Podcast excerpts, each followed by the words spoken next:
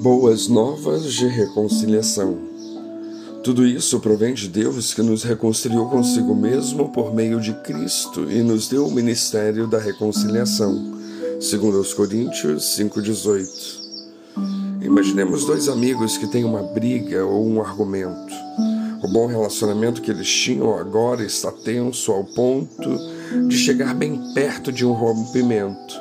Eles pararam de falar um com o outro comunicação está muito estranha. Os amigos gradualmente se tornam como estranhos um ao outro. Essa separação só pode ser revertida por reconciliação. Reconciliar é restaurar a amizade ou a harmonia. Quando velhos amigos resolvem suas diferenças, se restauram o seu relacionamento, a reconciliação ocorreu. Dentre as quatro principais expressões que aparecem no Novo Testamento como metáforas de expiação, reconciliação é compreensivelmente a mais popular, por ser a mais pessoal. E das quatro principais passagens do Novo Testamento que falam sobre reconciliação, a de 2 Coríntios 5 é a mais notável e completa. Há três personagens envolvidos nesta trama. Primeiro, Deus, que é o autor da reconciliação. Tudo isso provém de Deus. Há oito verbos principais nesse parágrafo e todos têm Deus como sujeito. A iniciativa partiu dele. Assim, qualquer relato de expiação que tira a iniciativa de Deus para concedê-la a Cristo ou até mesmo a nós não pode ser bíblico. Segundo, Cristo é o agente da reconciliação. Deus é o autor e Cristo o agente. Essa frase resume tudo. Os versículos 19 e 18 falam de Deus reconciliando por meio de Cristo ou em Cristo. Um pensador afirma: Deus em Cristo estava reconciliando, reconciliando de fato, concluindo a obra. Não era uma tentativa preliminar. A reconciliação foi consumida na morte de Cristo. Como isso aconteceu? De duas maneiras.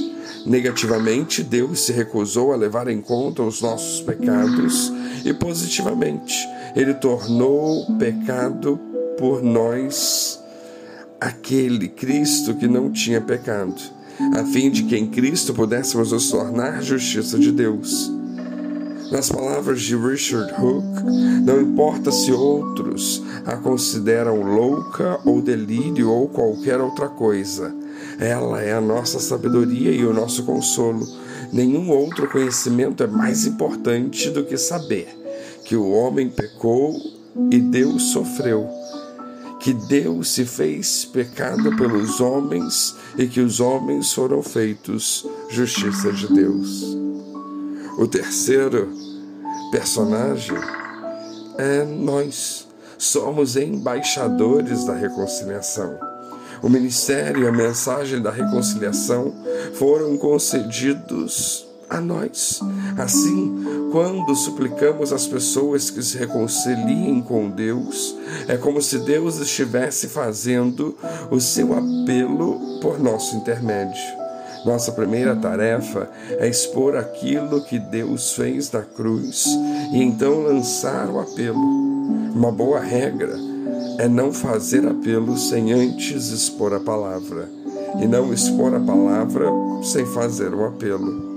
Então, por meio de Cristo Jesus, nosso passado foi perdoado e nosso futuro está garantido.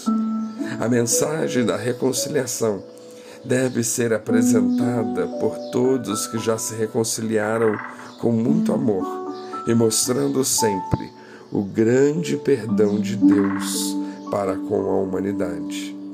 Dessa forma, entendemos que as boas novas da reconciliação nos mostram o quanto Deus nos ama, o quanto Jesus aceitou, se submeteu e demonstrou por nós também o seu amor ao morrer na cruz do Calvário. E a nossa resposta precisa ser o entendimento e a propagação dessa reconciliação maravilhosa. Que Deus nos abençoe.